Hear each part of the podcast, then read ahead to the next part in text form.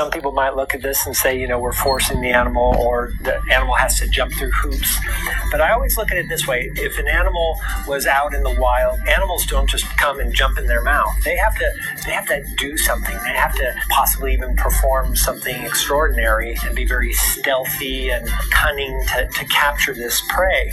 So we're kind of mimicking those natural desires and we're just recreating them and getting the cat to just to do little things for some sort of reward. Some people might look at this and say, you know, we're forcing the animal or the animal has to jump through hoops. But I always look at it this way. Some people might look at Some people might look at this way might look at this and say, you know, we're forcing the animal. 有有些人看到这个可能会说，我们是在强迫动物跳圈。 We're forcing the animal, or the animal has to jump through hoops. Jump through hoops, hoops 圈，jump through hoops 跳圈。But I always look at this this way. 但我是这样看待的。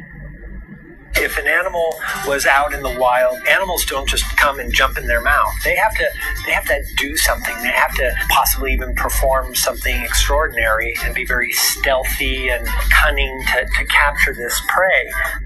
If an animal was out in the wild，如果动物生活在野外，animals don't just come，食物是不会自己跳到它们的嘴里 and jump in their mouth.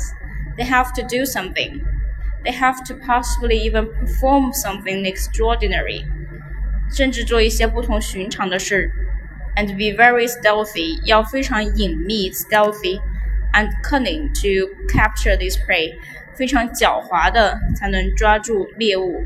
stealthy 隐秘，stealthy s t e a l t h y stealthy 隐秘。 cunning 狡猾 to capture this prey prey 猎物。So we're kind of mimicking those natural desires and we're just recreating them and getting the cat to just to do little things for some sort of reward. So we're kind of, So we're kind of mimicking those natural desires. 所以我们是在模仿动物们那种天生的欲望，mimic 模仿。 and we're just recreating them and getting the cat just to do little things for some sort of reward.